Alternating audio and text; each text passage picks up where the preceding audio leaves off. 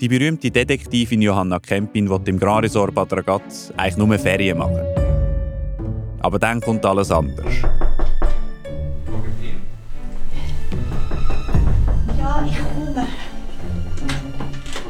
Es ist etwas Schreckliches passiert. Ein Hotelgast wird tot in der Tamina-Therme gefunden. Erstochen mit einem Messer. All das Blut überall. Johanna Kempin fährt an zu ermitteln und findet heraus, dass das Mordopfer in diverse illegale Machenschaften verwickelt war. Die Frage hat der Peter Finden gehabt, erübrigt sich.